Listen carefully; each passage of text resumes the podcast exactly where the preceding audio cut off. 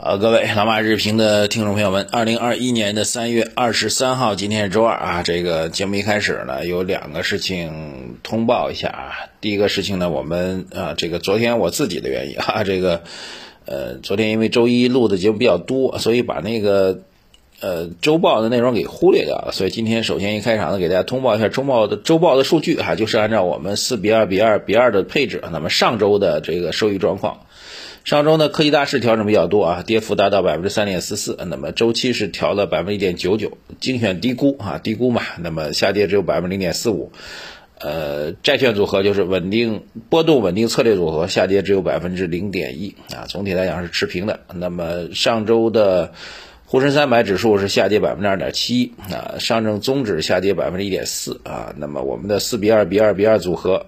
那么上周的调整是百分之一点六二啊，总体上来讲还是跑赢了，啊，明显跑赢的沪深三百和创业板的指数啊，给大家做一个这个回顾啊。这个关于组合这件事情要稍微说几句啊，我们做组合就是要看最终的总体的资金的收益啊，您不能做的组合，然后组合板块当中，比如说有涨有跌，然后您天天盯着那个跌的就在那心疼啊，这逻辑就错了啊，有涨有跌互相对冲，然后实现。这个业绩的平稳的、长期的、稳定的、平稳的增长，而不是追求这种短期的暴力增长啊！这就是组合的真正含好吧？别您这个已经做了组合了，还去盯着具体的某一个部分，要求每个部分都去涨，而且是大涨，那还做组合干嘛呢？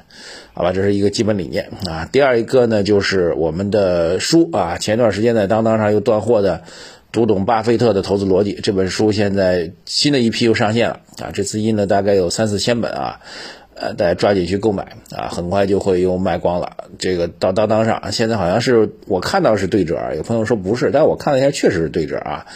呃，六十多块钱，书现在只有三十多块钱啊。读懂巴菲特的投资逻辑，或者在当当上搜索我的名字都可以看到啊。大家抓抓紧去购买。好，昨天晚上美国市场全线反弹啊，这个标普是涨了百分之零点七，纳斯达克一点二三，道指涨了零点三二。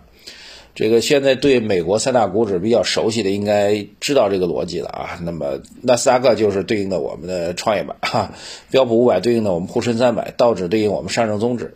那么纳斯达克代表科技，所以纳斯达克涨了一点二三，就意味着科技板块是大反弹。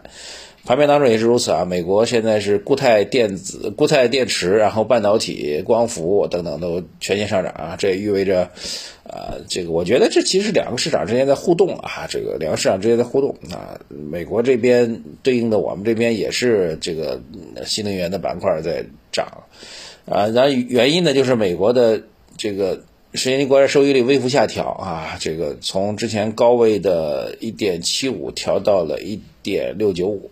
啊，虽然这个，呃，证监部门领导说最好少关心国外的市场哈，但是，呃，但是必须得承认我们，嗯，中国现在的货币政策，它让我们多看一下这个 LPR、Shibor 啊，这这些利率啊，但实际上我们这边的。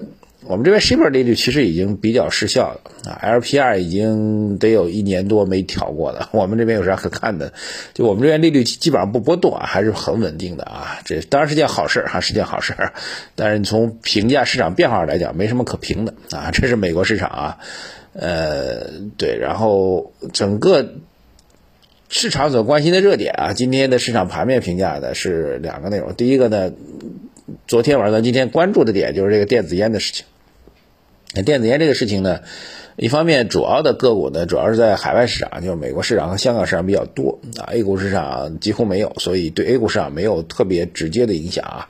龙头品种在美国跟港美股和港股啊，它的主要影响确实对这行业应该这个行业做电子烟市场化和商品化的公司来说，应该说是一个末顶之灾啊，因为整个的经营和销售模式、税收模式是全面的收紧。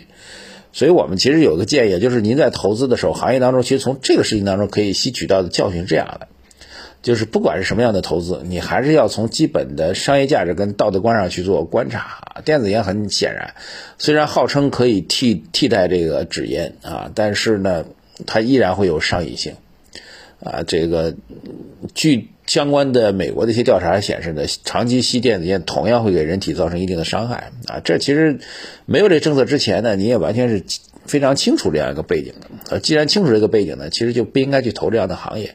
那至于后面监管的跟进呢？那中国监管的跟进是一方面，就是把电子烟和卷烟一样来处理，那肯定这行业经营模式就彻底变了，对吧？这是一个非常严管的一个行业啊，在中国历史当中，我们叫做盐铁专营嘛，卖盐需要专营，对吧？现在盐和铁都，呃，这个这个本身都盐现在还是专营，铁当然现在不是专营。以前铁之所以专营，是怕你造反。啊，当然现在没有这个问题了，对吧？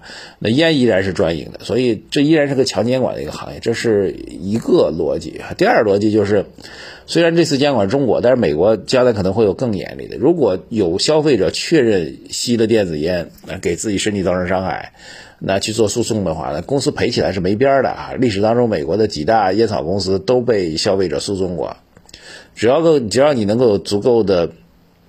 证据啊，来尝试着，注意啊，尝试着证明吸烟给你，比如造成了癌症的结果，然后你在当时的烟草广告当中，呃，没有做相关的提醒的话，那就重罚。所以这个风险其实，不管中国还是美国都是存在的。这样的品种本身就不是一是不可能是一个长期价值投资的品种，好吧？这是我觉得才是最重要一个点，就是你明确的看到了它的一个巨大的风险，还是如此啊。其实对白酒行业也是如此。白酒是典型的，这个酒精是典型的一级致癌物啊。当然，因为是你饮用白酒呢，达不到那个直接致癌的这种风险，但是累积下的效果还是有的，累积下的负面影响还是有的啊。只是这种法律问题什么时候会爆发出来啊？还是提醒给大家吧。呃，这是一个大的内容。第二大内容呢，就是关于碳中和啊。这个我最近呢，一方面市场盘面碳中和很热啊，虽然我们是比较早的关注碳中和的，另一方面呢。呃，我最近呢也拿出一点时间，虽然最近也这几天本周都会比较忙，但是我还是拿出一点时间，认真的继续去研究碳中和的这个问题，包括也跟一些业内人在交流。啊，实话实说啊，今天我们节目呢，实话说，是碳中和这事儿呢，其实确实是一个整整，呃，二零二一年到二零六零年吧，整整是四十年的一个国家战略啊。之所以拉这么长时间啊，并不是说我们有意的拖延，你要知道，欧洲是一九九零就达到碳达峰了。但是欧洲承诺的碳中和目标是二零五零，这比我们早十年，所以欧洲给自己从达峰到中和给自己留了整整六十年时间。那是欧洲也在故意拖延时间吗？肯定不是啊。其实背后的原因就是碳中和这个事情要实实现，从真正意义上实现真的是非常非常难。首先在资金方面，碳中和所涉及到的新增的投资在百万亿以上，百万亿以上啊，这个。基本上估算就是百万亿加上存量资金的改造的资金，大概有一百万亿到一百五十万亿啊。请问这些钱从哪里来？企业出，政府出，通过碳税去收，你很大的一个问号啊。第二个就是碳中和所涉及到一些核心技术突破非常非常难。最简单一点，如果我们有一个很好的一个技术，能够把这碳啊，就空气当中的碳叫捕获啊，把碳捕获起来，然后把它。固化啊，或者是把它封存到这个土壤里，或者封存到大海里，不就没问题就解决了吗？很难，这技术现在非常非常难。不仅如此啊，这个涉及到一定的，比如说我们电力改造啊，太阳能啊，我们现在是用火电为主，将来我们都用太阳能。打比方啊，这个隆基特别牛啊，打比方，到处都是太阳能收集电啊，但太阳能收集的电和火电是不一样的，火电是可以控制你的电流的稳定性的，太阳能用的电呢，白天有，晚上就没了。那请问，如果我们集中用，呃，太阳能电源来去供电的话，那整个电网的稳定性，全部网电网都要去改造啊。你白天收到的电用不完，去做储能的话，怎么去做储能呢？对，当然这也是个产业机会，但它它它意味着怎么样？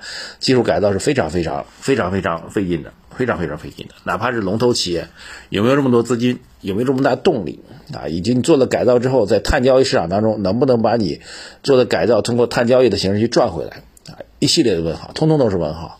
现在应该说，四十年的战略投资现在才刚刚起步啊！市场已经把这个 部分，其实我觉得价值并不是很大的公司的业绩，呃，股票估值已经炒炒炒了至少包括了五到十年的业绩预期了。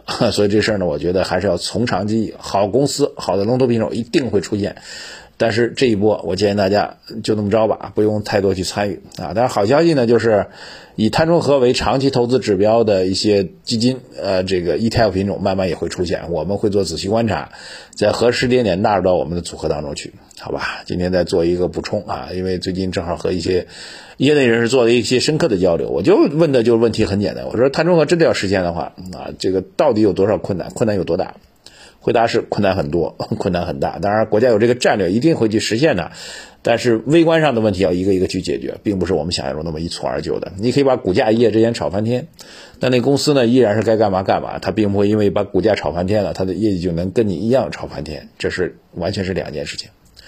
好，谢谢大家。微信公众号财经马红版，各位首页对话框底部输入数字二零二零八八，获取我们的投资组合。微信公众号财经马后版首页对话框底部输入读书两个字，参与我们的老马书房。谢谢各位多多的关注我们的微信公众号，做更多的投留言互动转发。谢谢大家，再见。